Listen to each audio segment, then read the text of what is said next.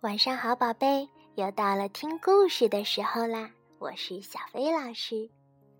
宝贝，在讲故事之前，小薇老师想问问你，在十二个生肖中，你是属什么的呢？那十二生肖都有哪些动物呢？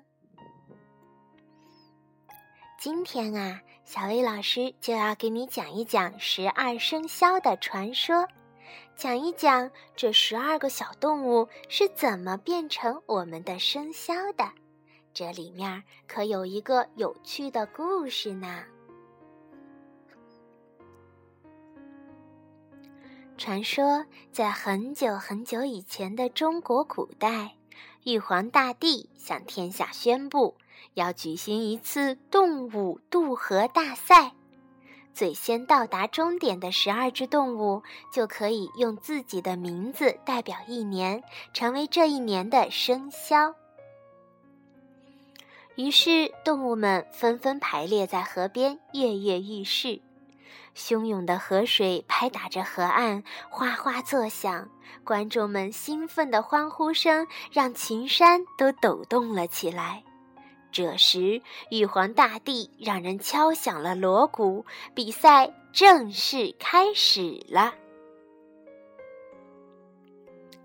勇敢的老虎第一个跳进了河里，它用有力的脚掌划着水，拼命地向终点游去。文静的兔子跳上了一根圆木头，使劲儿抱住它，朝终点飘过去。小巧的老鼠和友好的猫做什么都待在一起。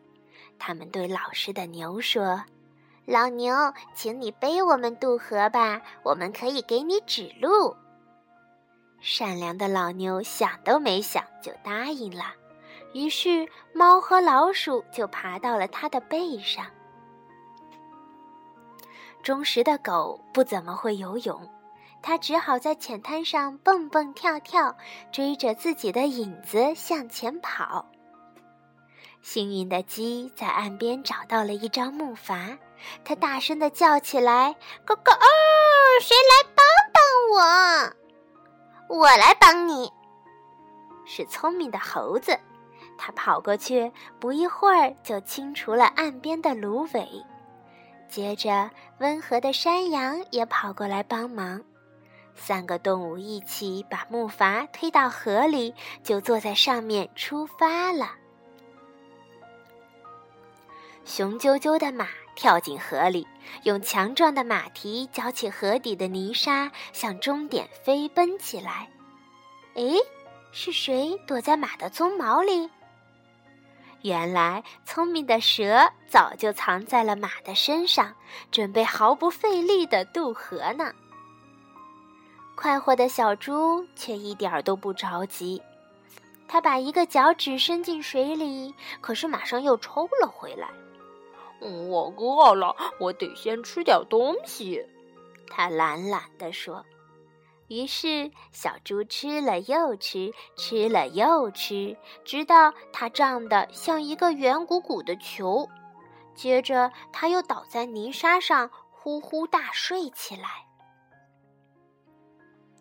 威猛的龙展开身躯，在河面上空飞舞，它的鳞片在阳光中闪闪发光，云朵都飞快地散开了，雷声滚滚，连群山都震动起来。哇，我们到了，我们赢了！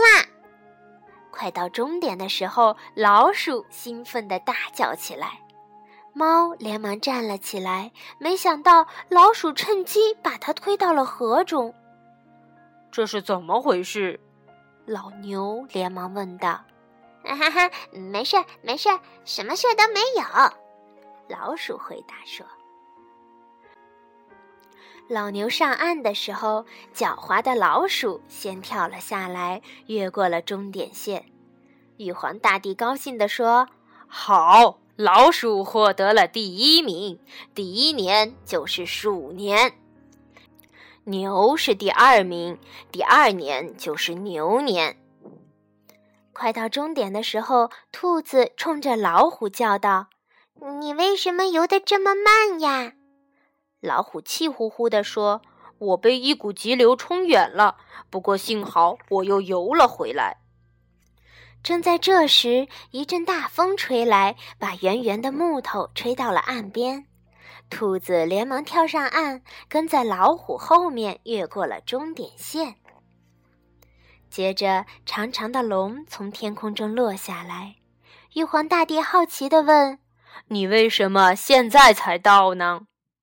龙舞动着身体回答说：“有个地方遭受了可怕的旱灾，我停下来降了一场雨。我还看见一只可怜的兔子趴在木头上，在河里飘来飘去，所以又把它吹到了岸上。”玉皇大帝说。你有这么好的心肠，我真高兴。你是第五名，第五年就是龙年。不久，雄赳赳的马也向终点跑了过来。第六名应该是我啦，他想。可是蛇从马的鬃毛里窜出来，吐了吐舌头，抢在前面划过了终点线。这时，山羊、猴子和鸡坐着木筏来到了岸边，也跳了上来。玉皇大帝夸赞说：“你们三个团结合作，我也很高兴。第八、第九和第十年分别是羊年、猴年和鸡年。”这时，狗摇着又短又粗的尾巴朝玉皇大帝跑来，汪汪！哎呀，我只顾着在沙滩上玩，差点忘了比赛的事儿。他汪汪的叫道。玉皇大帝哈哈的笑着说：“那第十一年就是狗年了。”小猪一觉醒来，才挺着圆鼓鼓的肚子，不慌不忙地过了河。玉皇大帝说：“你也不错，那么最后一年就用你的名字了。第十二年是猪年。”过了很久，可怜的猫终于爬上了岸。可是比赛早就已经结束了，比赛只有十二位胜利者，猫永远也不可能得到这份特殊的奖励了。就因为这事儿，猫到今天都恨透了老鼠呢。只要看到老鼠，就一定要捉住它们。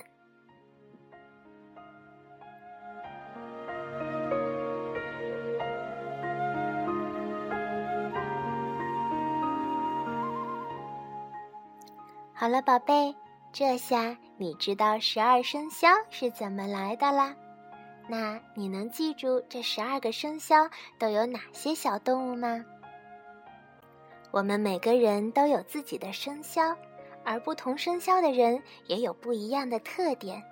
就像属虎的人很勇敢，属牛的人很善良，属蛇的人很聪明。每个属相的人啊，都有不同的特点。有空的时候，你可以和你的爸爸妈妈、小朋友们一起聊一聊你们的属相。好啦，今天的故事就到这里了，晚安，宝贝。